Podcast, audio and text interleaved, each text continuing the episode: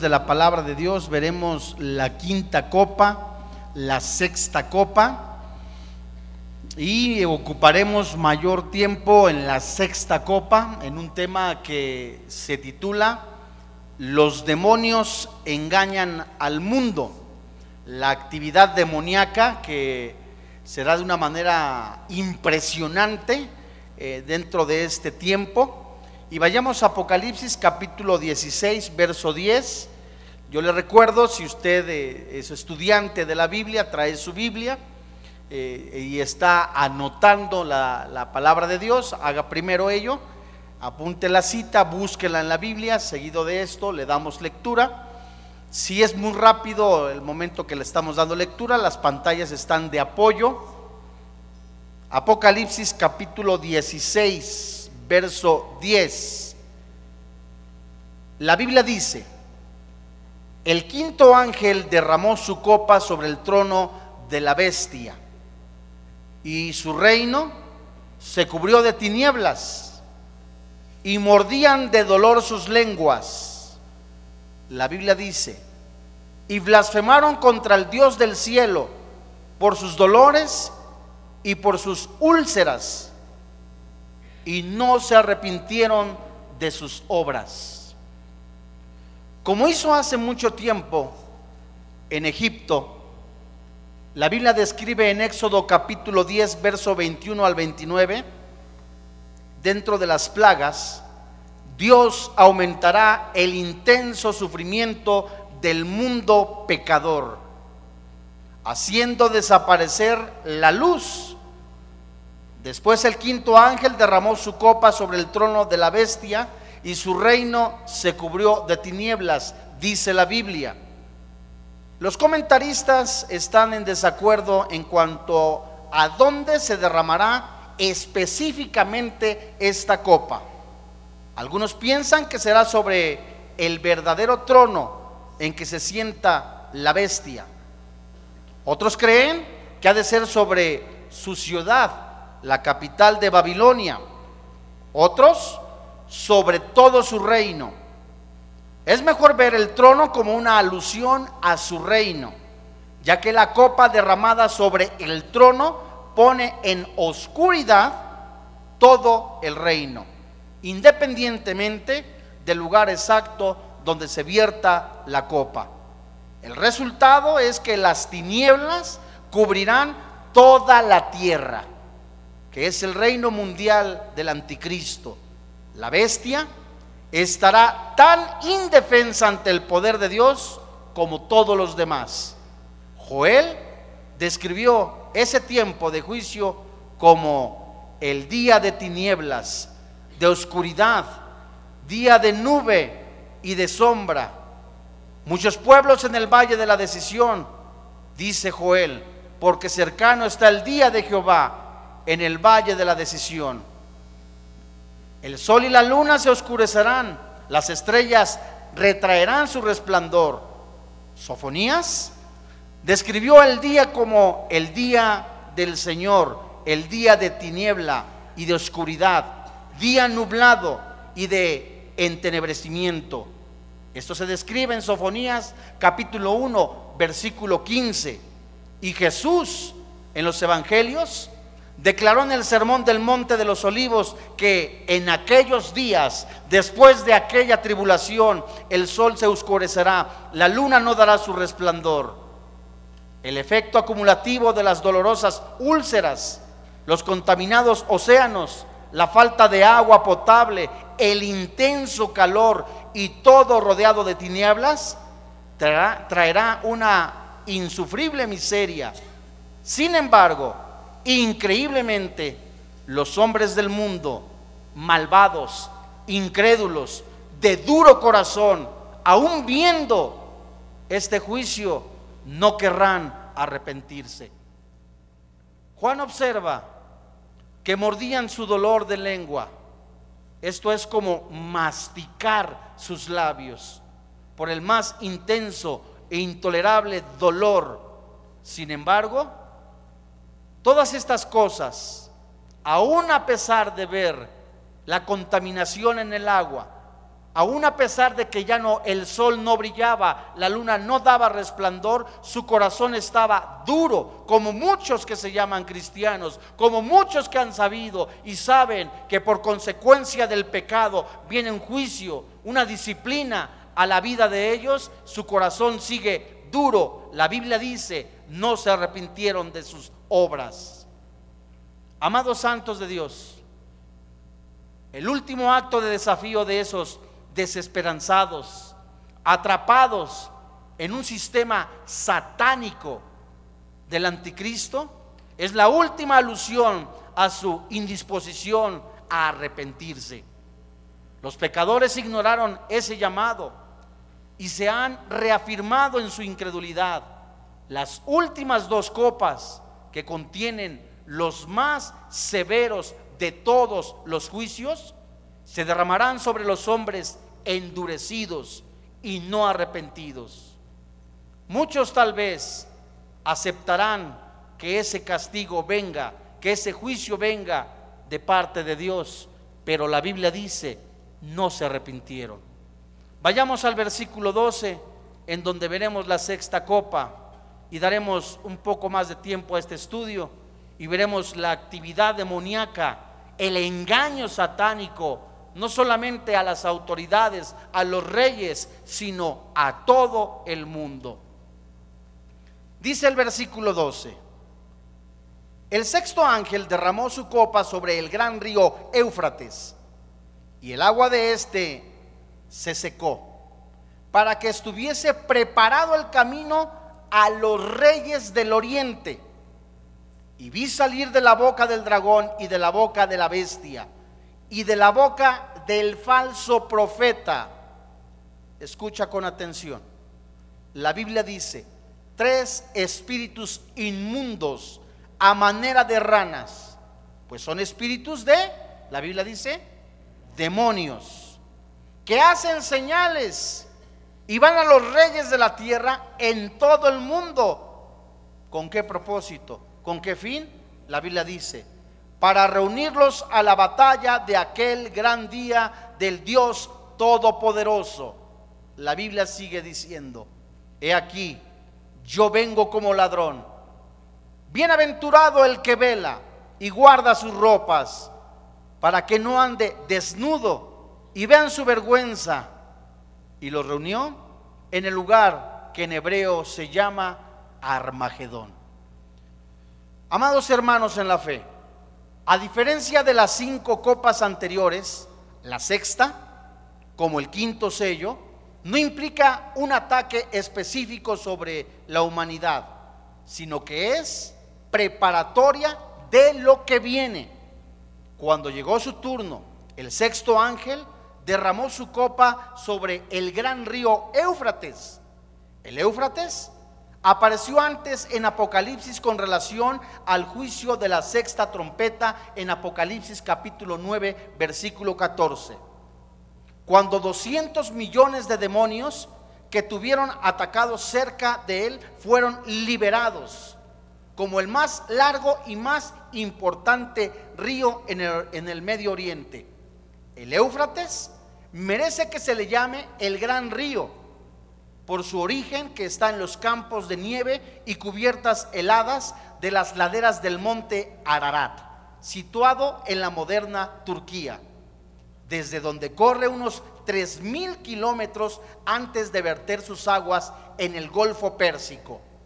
En los tiempos antiguos, el huerto del Edén estaba ubicado en las cercanías del Éufrates, y el Éufrates también constituía la frontera este de la tierra que Dios dio a Israel, junto con el cercano Tigris. El Éufrates sigue siendo el alma del creciente fértil. Para el tiempo en que se derrame la sexta copa, el Éufrates será muy diferente de lo que hoy ha sido siempre. El ardiente calor del sol, asociado con la cuarta copa, derretirá la nieve y las cimas del monte Ararat. Eso aumentará mucho el volumen del agua del río Éufrates, causando grandes daños e inundaciones a lo largo de su cauce. Los puentes que cruzan el río seguramente van a ser destruidos. Es por esto que se hace patente la razón de esta sexta copa. Al verter el ángel su copa, se seca el agua del río Éufrates. La Biblia dice, para que estuviese preparado el camino a los reyes del oriente. Los ejércitos del este necesitarán cruzar el Éufrates para alcanzar su destino final ¿Cuál es? Armagedón, en la tierra de Palestina. El que Dios seque el Éufrates no es un acto de bondad hacia los reyes del oriente, sino de castigo. Ellos, sus ejércitos, entrarán en una trampa mortal la evaporación del Éufrates los conducirá a su condenación, al igual que la división del Mar Rojo condujo a la destrucción del ejército de Egipto. El porqué de esta desalentadora jornada los llevará totalmente a su condena.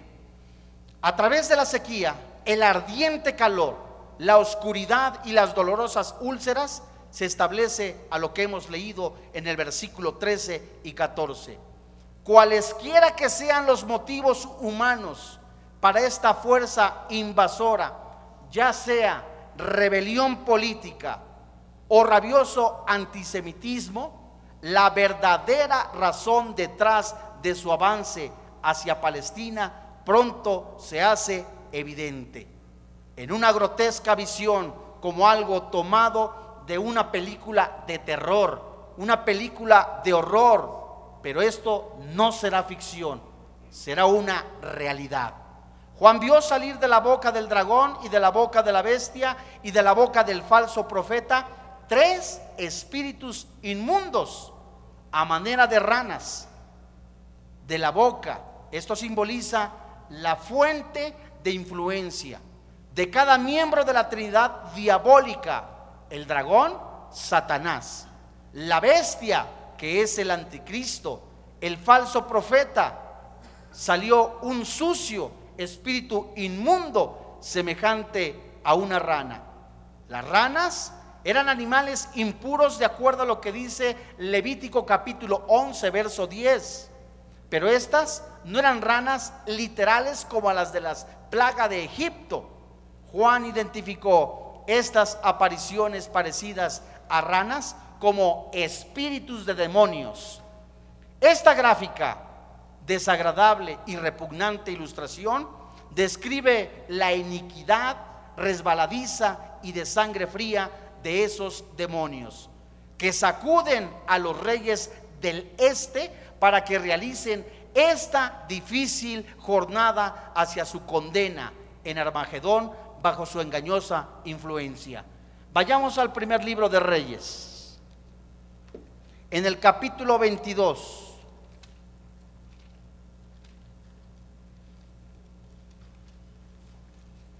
En el primer libro de Reyes, capítulo 22, daremos lectura desde el verso 19 hasta el verso 22. ¿Tienes la cita? Dice la Biblia. Entonces él dijo, oye pues palabra de Jehová.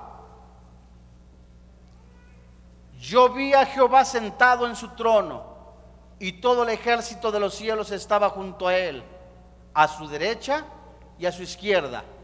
Y Jehová dijo, ¿quién inducirá a Acab para que suba y caiga en Ramón de Gaalad? Y uno decía de una manera y otro decía de otra. Y salió un espíritu y la Biblia dice, y se puso delante de Jehová y dijo, ¿qué dijo? Yo le induciré. Y Jehová le dijo, ¿de qué manera? Él dijo, yo saldré y seré espíritu de mentira en boca de todos sus profetas. Y él dijo, ¿le inducirás?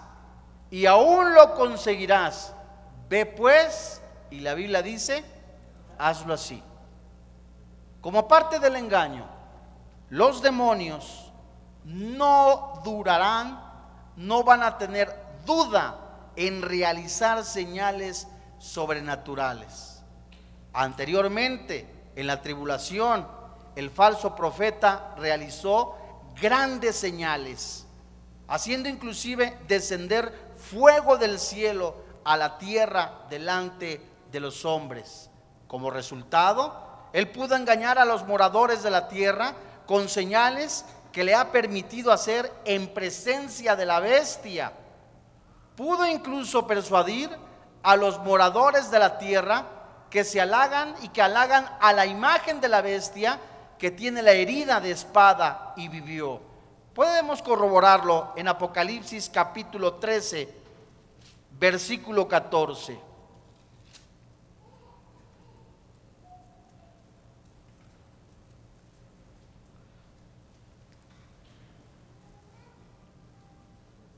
En Apocalipsis capítulo 13, verso 14, la Biblia dice,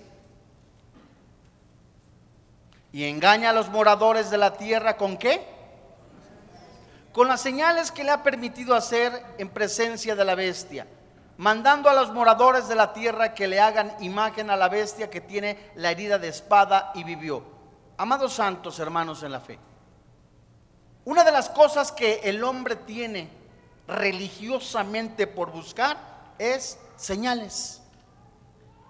Una señal para esto, una señal para aquello, señal para el otro. Los mismos maestros de la ley le dijeron al Mesías, a Jesús, ¿qué señal nos das?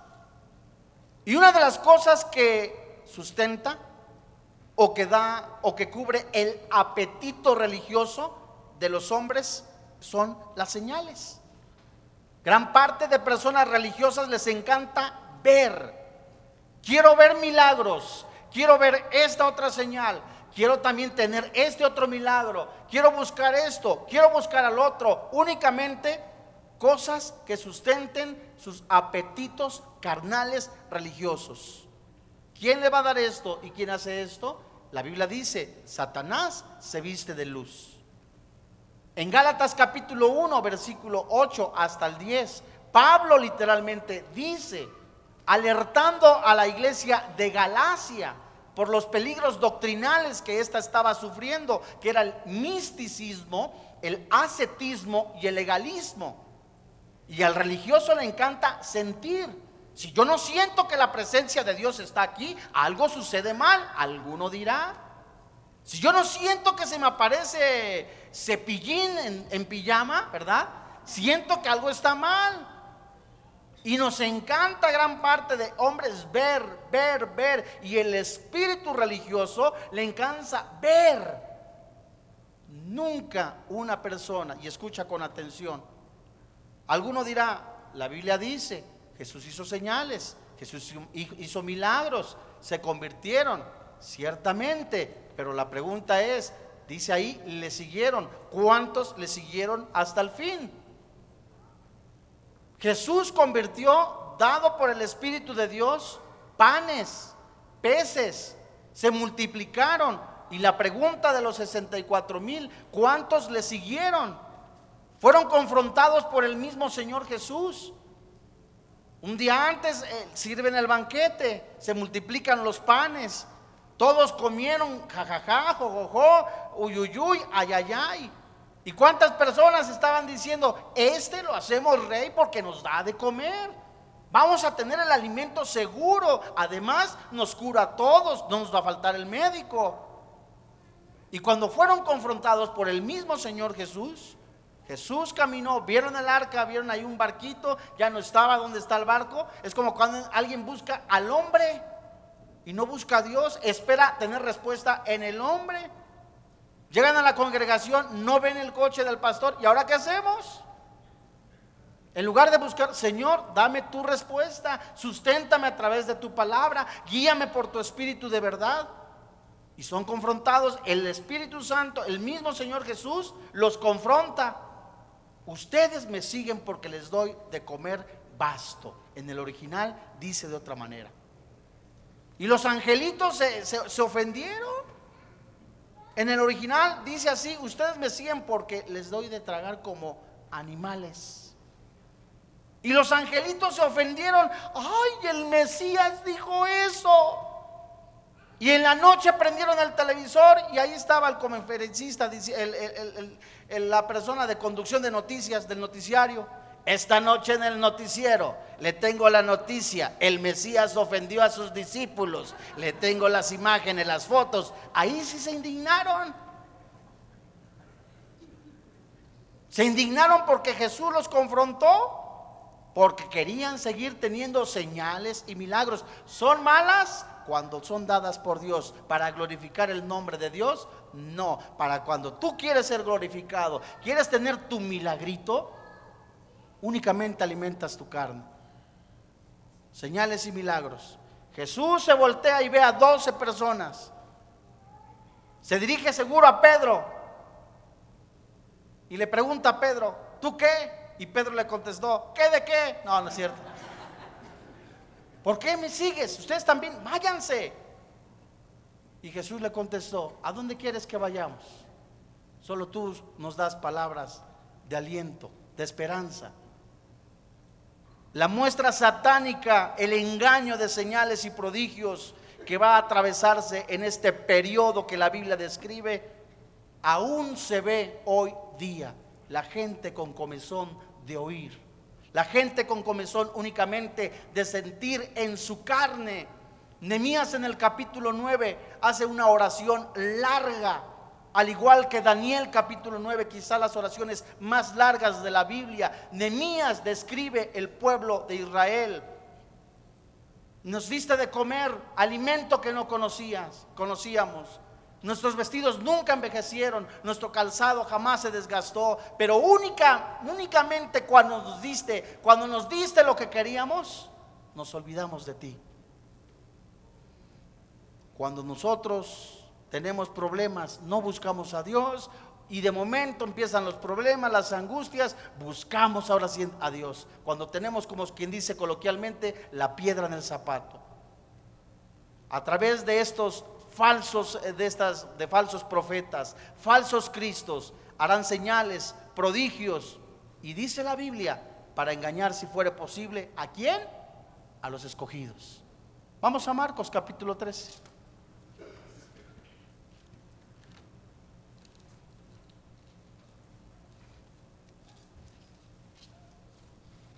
Marcos capítulo 13, Pablo hace un señalamiento en Gálatas de la gracia habéis, caído. No significaba que la salvación se perdía. En el capítulo 1, Pablo les hace un señalamiento desde el capítulo 1 hasta el 4, diciéndoles literalmente que los hipnotizó, que los fascinó, que los hechizó emocionalmente.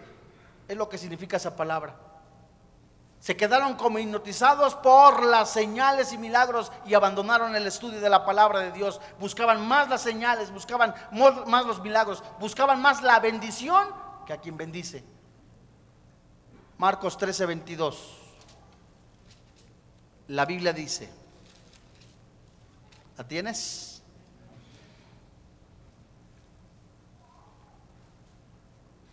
Porque se levantarán, ¿qué dice la Biblia?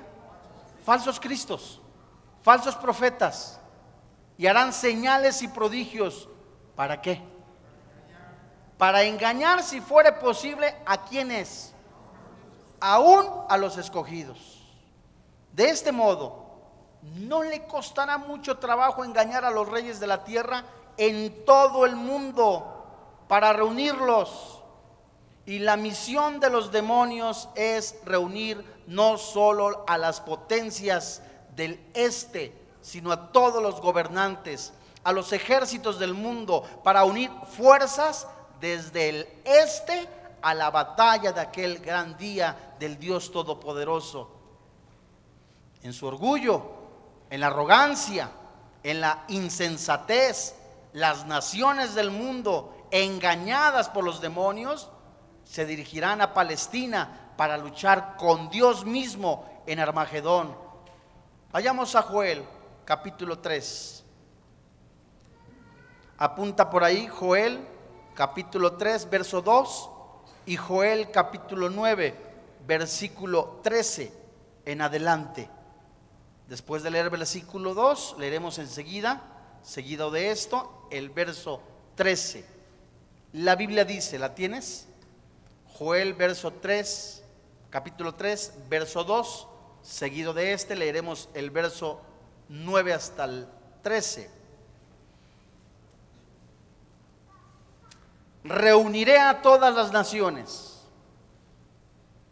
y las haré descender al valle de Josafat. Allí entraré en juicio con ellas a causa de mi pueblo y de Israel mi heredad, a quien ellas esparcieron entre las naciones y repartieron mi tierra. Verso 9. Proclamar esto entre las naciones, proclamar guerra, despertad a los valientes, acérquense, vengan todos los hombres de guerra, forjad espadas de vuestros asadones, lanzas de vuestras hoces. Diga al débil, fuerte soy. Juntaos y venid, naciones todas de alrededor, y congregaos. Haz venir allí, oh Jehová, a tus fuertes. Despiértense las naciones y suban al valle de Josafat, porque allí me sentaré para juzgar a todas las naciones de alrededor. Echad la hoz porque la mies está ya madura. Venid, descended, porque el lagar está lleno. Rebosan las cubas porque mucha es, ¿qué la Biblia dice? La maldad de ellos. Recordemos que el mismo Señor hará un juicio. Zacarías también escribió este tiempo, ahí mismo en el Antiguo Testamento en Zacarías capítulo 14.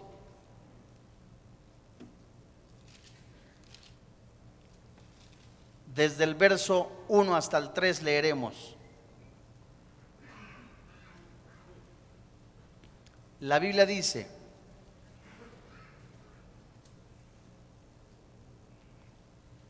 Zacarías capítulo 14, verso 1 al 3. He aquí, el día de Jehová viene y en medio de ti serán repartidos tus despojos. Verso 2. ¿Sí lo tienes? Porque yo reuniré a todas las naciones para combatir contra Jerusalén y la ciudad será tomada y serán saqueadas las casas y violadas las mujeres, y la mitad de la ciudad irá en cautiverio, mas el resto del pueblo no será cortado de la ciudad. Después saldrá Jehová, y la Biblia dice, y peleará con aquellas naciones como peleó en el día de la batalla. Esta palabra, la batalla, específicamente apunta a una batalla que terminará pronto. Estos pelearán contra el Cordero y el Cordero los vencerá, porque Él es el Señor de señores, el Rey de reyes. Y en realidad no será una guerra, será, de acuerdo a lo que dice la Biblia, una masacre. Ninguna de las guerras en los tiempos que se han descrito o que la historia ha apuntado se va a parecer a lo que ese día la Biblia describe. Será una masacre como lo describe gráficamente Apocalipsis capítulo 19, verso 11 al 21. Y en medio de todos los horrores del juicio, del engaño y la guerra, llega una patética palabra de destrucción a estos hombres de que el juicio viene, pero también viene una palabra de aliento para los creyentes que aún estarán ahí en ese entonces, porque la Biblia dice en Apocalipsis, he aquí, yo vengo como ladrón, dice la Biblia en Apocalipsis capítulo 16, he aquí, yo vengo como ladrón, bienaventurado el que vela, el que guarda sus ropas, para que no ande desnudo y vean su vergüenza. Amados santos de Dios, aún en medio de, esa, de ese cataclismo, de esa masacre, de ese juicio de Dios, el amor, la misericordia de Dios, la mano poderosa de Dios, el amor perdonador de Dios se extiende con estas benditas palabras diciendo, yo vengo como ladrón. Y dice una bienaventuranzas de las muchas que hay en Apocalipsis. Bienaventurado el que vela y guarda sus ropas para que no ande desnudo y vea su vergüenza. Esta palabra de gracia del cielo vendrá antes del derramamiento de la séptima copa y asegura a los creyentes que no serán olvidados. Este pasaje es paralelo con el que se encuentra en Malaquías, donde el profeta dirige palabras de aliento de parte de Dios para los justos, quienes sentían temor por la cercanía del terrible día de Jehová. Ahí, en medio de ese dolor, en medio de la masacre, aún Dios habla para quienes estén en ese momento en esta tierra, arrepiéntete. Malaquías capítulo 3, verso 16. Aún Dios dice, aquí estoy. Malaquías capítulo 3, verso 16.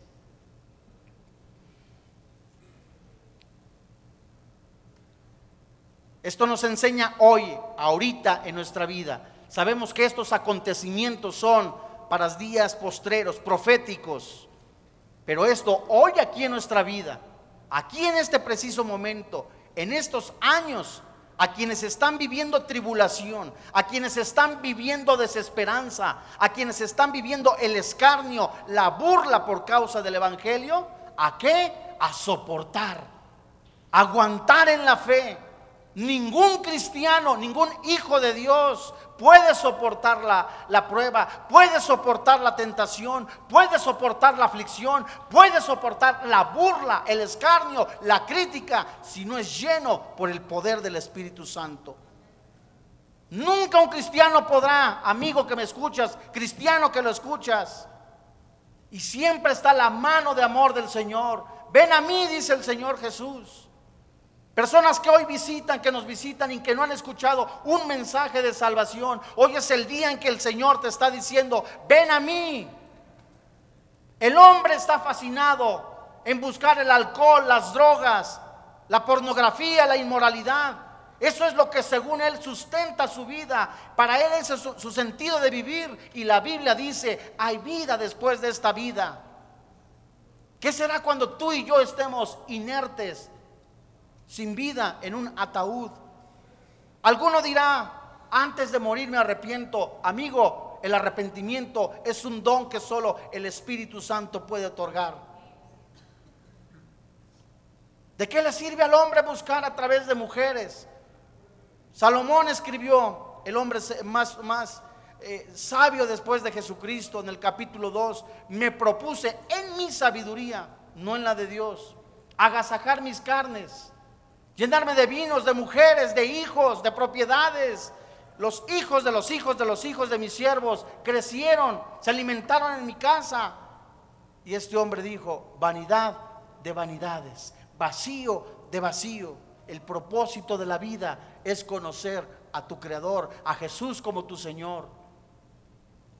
Dice Malaquías capítulo 3, verso 16. Entonces los que temían a Jehová hablaron cada uno a su compañero. Y Jehová, dice la Biblia, escuchó y oyó. Y fue escrito libro de memoria delante de él para los que temen a Jehová y para los que piensan en su nombre. Verso 17. Y serán para mí, ¿qué dice la Biblia? Y serán para mí especial tesoro. ¿Ha dicho quién? Jehová de los ejércitos, en el día en que yo actué y los perdonaré como el hombre que perdona a su hijo que le sirve. Dios les dijo que no tuvieran temor. Yo estaré contigo hasta el final de los tiempos, dice el Señor. Algunos se afligen Estás viendo de veras y escuchando a través de radio, de la televisión, guerras, rumores de guerras. No se parece en nada a lo que se avecina. Pestes, muertes, sequía no se parece en nada a lo que se avecina. ¿Acaso Dios era un Dios totalmente egoísta que exige que le adoren únicamente a Él? No. Es un Dios misericordioso, es un Dios bondadoso, es un Dios lleno de amor que quiere que le conozcas a través de su palabra, a través de la oración, a través de la comunión, a través de vivir el Evangelio. Y entre la sexta y la séptima trompetas, como los juicios de las copas, se producen en un periodo de breve tiempo. El respiro entre la sexta y la séptima copa es brevísimo, muy breve. La palabra de aliento del Señor Jesucristo comienza aquí. Yo vengo como ladrón. ¿Cómo viene un ladrón? ¿Te avisa ocho días antes? Dentro de ocho días ahí le caigo, amigo. No, ¿verdad? Jesucristo vendrá rápida e inesperadamente. A diferencia de un ladrón, Él no vendrá a robar, sino a tomar lo que legítimamente le pertenece, la iglesia. La imagen de Jesucristo viniendo como un ladrón aparece en otros pasajes del Nuevo Testamento. A principio de Apocalipsis Jesús le advirtió a la iglesia de Sardis, Apocalipsis capítulo 3, verso 3.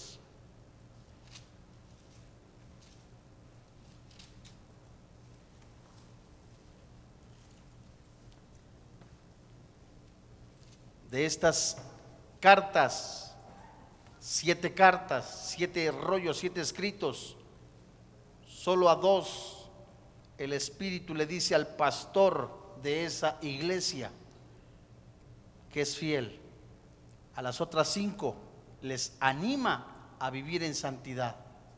Fíjate lo que dice Apocalipsis 3, leemos desde el 1.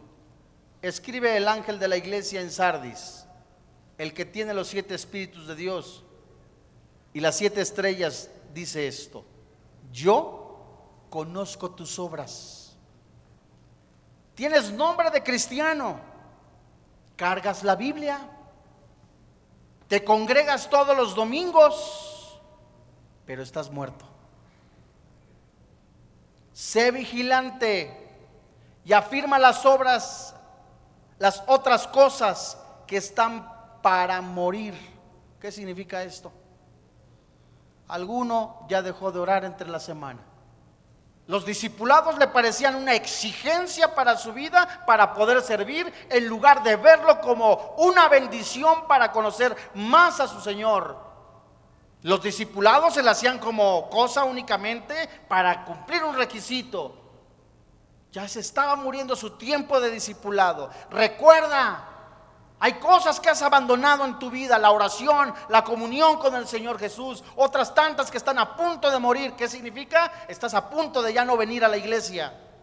Te parecen todos hipócritas, mentirosos, y quizás sí, pero no sigues al hombre, sigues a Jesús. Dice el verso 3, verso 2. Sé vigilante y afirma las, las otras cosas que están para morir, porque no hallado tus obras, ¿qué dice? Perfectas delante de Dios. Verso 3, acuérdate, acuérdate, acuérdate, acuérdate pues de lo que has recibido y oído y guárdalo y arrepiéntete. Pues si no velas, si no estás despierto, si no vives en santidad, si no estás completamente con una mente lúcida, vendré sobre ti como ladrón y no sabrás a qué hora vendré sobre ti. Amados santos de Dios, en el discurso en el monte de los olivos, en Mateo capítulo 24, verso 42, también se halla esta descripción. Mateo capítulo 24.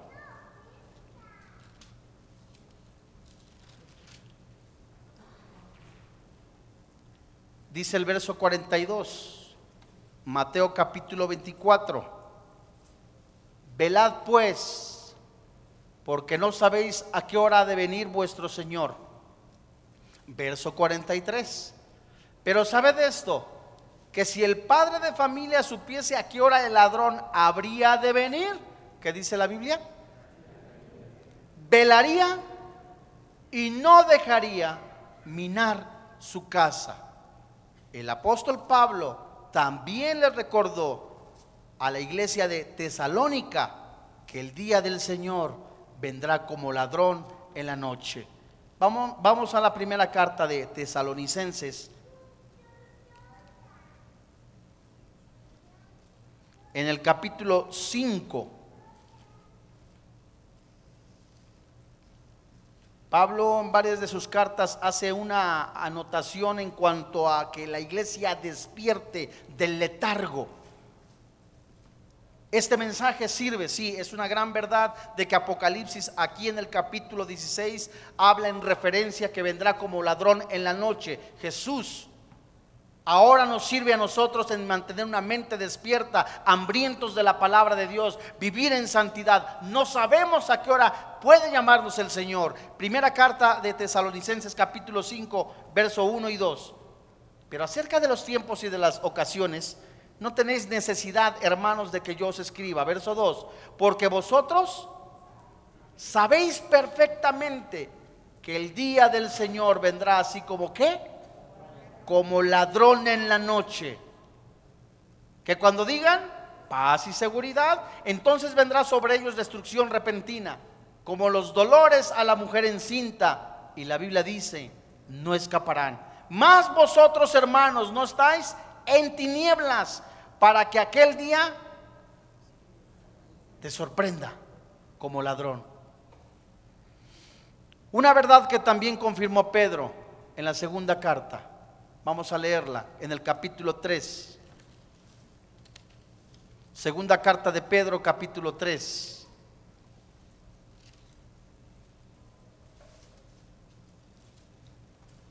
Verso 10. La Biblia dice en la segunda carta de Pedro, pero el día del Señor vendrá como qué? Como ladrón en la noche, en el cual los cielos pasarán con grande estruendo y los elementos ardiendo serán desechos y la tierra y las obras que en ella hay, la Biblia dice, serán quemadas. El repentino y inesperado regreso del Señor Jesucristo traerá temor, desfallecimiento a sus enemigos, pero esperanza y aliento a su pueblo. Amado, santo hermano en la fe, hoy día, ¿qué es tu esperanza en tu espíritu? ¿Qué mantiene tu esperanza para seguir adelante en este mundo permeado de pecado? ¿Qué mantiene tu vida cuando ves noticiarios aparentemente cristianos? Que si fulano, que si mengano, que perengano, que ya está con esta otra religión. ¿Qué mantiene tu esperanza para seguir adelante? Pablo nos invita en su carta a los romanos a mantener la esperanza, esa esperanza que no avergüenza, a no quitar nuestra mirada. ¿De dónde? La mira celestial en el Señor Jesucristo, vienen pruebas, vienen tentaciones, vienen angustias, vienen tribulaciones, pero cuando yo estoy un tiempo con el Señor, el Espíritu Santo me llena de tal forma que es el poder, el dunamis, el poder de Dios que me hará resistir y hasta si es posible dar mi vida en esperanza, porque algún día mi esperanza es ver cara a cara a mi Señor Jesús. Romanos 12, 1 y 2. La Biblia dice, os ruego por la misericordia de Dios que presentéis vuestro cuerpo en sacrificio vivo. Habla de la muerte al yo. Habla de la muerte a mi yo, a mi pasión, a mi deseo carnal. Habla de la muerte a decir, ya no más pecado, ya no más sexo, ya no más inmoralidad. No te conformes a lo que el presente siglo ofrece. No lo ofrezcas, ya no des tu cuerpo en servidumbre. Romanos 6. Perseveraremos en el pecado para que la gracia abunde en ninguna manera. Terminantemente no, dice la Biblia. Hay una ley, Romanos capítulo 7. Eso que quiero hacer, me cuesta trabajo hacerlo. Eso que ya no debo de hacer, lo sigo haciendo. Gracias Jesús, dice la Biblia. Termina en el capítulo 7 Versión lenguaje actual. Gracias Jesús por el sacrificio. Gracias Dios por el sacrificio de Cristo en la cruz. En Él puedo descansar. Él me da esperanza. Él me da fortaleza en medio de la angustia, en medio de lo que el mundo ofrece, de la fama, de la popularidad. ¿Qué son 30, 40, 50 años en el mundo comparados a una gloria venidera? Dice Jesús, yo estaré con vosotros hasta el final de los tiempos. Viene la tentación, la Biblia dice, yo daré salida a esa tentación. Bienaventurado el que vela y guarda las ropas, sus ropas, para que no ande desnudo y vea su vergüenza. Esto describe a quienes, como a las cinco vírgenes prudentes, que se describe en Mateo capítulo 25, versículo 1 al 13, estarán preparadas para su llegada. La pregunta es, ¿estás preparado para enfrentarte a tu Dios? ¿Estás preparado de alguna manera? Diario haces un examen de conciencia. Dios mío, he fallado, he murmurado, he criticado, he robado, he hecho esto. ¿Estás preparado? ¿Estás confesando tus pecados? Santos y amados de Dios, tenemos el tiempo más precioso hoy día. El tiempo y la oportunidad de decir, Jesús, quiero, necesito vivir en santidad. ¿Cuesta trabajo? Cuesta cuesta morir a esto que la Biblia llama carne. Y la Biblia dice, bienaventurados los que velan y guardan. Estarán preparados para su llegada. Sin embargo, aquí la imagen no es de unas damas de honor que se preparan para una boda, sino a soldados vigilantes en su puesto. Y solo un soldado vela, guarda sus ropas, está preparado para el combate y el que no esté preparado cuando se inicie la batalla andará desnudo. Verán su vergüenza y la vergüenza de un soldado que incumple con su responsabilidad a los que Dios vistió con vestiduras de salvación, un manto de justicia. Y aquellos a quienes Jesucristo haya preparados, cuando Él regrese, dice la Biblia, serán bienaventurados. Después del breve intervalo de aliento para los redimidos. La narración profética vuelve a los acontecimientos de la sexta copa. Los espíritus demoníacos, engañadores, reunirán a las naciones en aquel lugar que en hebreo se llama Armagedón. Armagedón es una palabra que significa monte mejido. Como no hay ninguna montaña específica con ese nombre y la partícula, esta palabra ar puede referirse a un país montañoso. Tal vez sea la alusión a la región, una región montañosa que rodea la llanura del Mellido, a unos 100 kilómetros de Jerusalén. Se han librado más de 200 batallas en esa región, entre ellas la victoria de Barak sobre los cananeos, la victoria de Gedeón sobre los madianitas, el valle de Jezreel es otro nombre para la llanura de Esdrelón y la derrota de Josías a manos de Faraón Nacao, la llanura del Mellido y la vecina llanura de Esdrelón serán el punto central de la batalla de Armagedón que azotará a toda la tierra de Israel, llegando tal al sur como a la ciudad edomita de Bosra. Otras batallas ocurrirán también en los alrededores de Jerusalén. Pero la pregunta es, hoy día, este ejemplo de este futuro, de este tema profético, la pregunta es, ¿estás librando las batallas con la mano de Dios? ¿O permites que la batalla del pecado te empiece a ganar? Esta batalla terminará casi pronto como comience ya que el Señor Jesucristo vendrá a rescatar a su pueblo. Pero meditemos, hermanos, día a día a día. Hoy esta palabra nos sirve como ejemplo para este tiempo de enfrentar una batalla. Pablo antes de morir dijo, he llegado a la meta, he peleado la batalla, he guardado la fe. Son tres instrucciones que le dice Pablo a Timoteo. He llegado a la meta, nos tipifica que diario tendremos tentaciones, pruebas, batallas, Pero esto hace que a través de la oración, a través de la comunión, nos fortalezcamos y nos permita llegar hasta dónde? Hasta que Cristo nos llame. Y la Biblia nos dice también, he guardado la fe. No significa una fe salvífica, nos habla de la fe que vence al mundo. Esa fe que únicamente puede ser sustentada en la convicción de que en medida que yo viva en santidad, en la convicción de que en medida que yo busque de Dios, Él peleará mis batallas. Vamos a orar. Padre, en el nombre de Jesús, te alabamos y te bendecimos y te damos gracias porque seguimos recibiendo de tu palabra fortalecimiento, guía, dirección, ánimo, fortaleza. Es una gran verdad que estos, estos acontecimientos son a futuro. Seguro nosotros no los vamos a ver. Muchos de nosotros. Pero esto sirve a nuestro espíritu para fortalecernos. Ya que tu palabra muestra en esta bienaventuranza la mano de Dios, la mano de aliento de un Dios poderoso, amoroso, pero justo.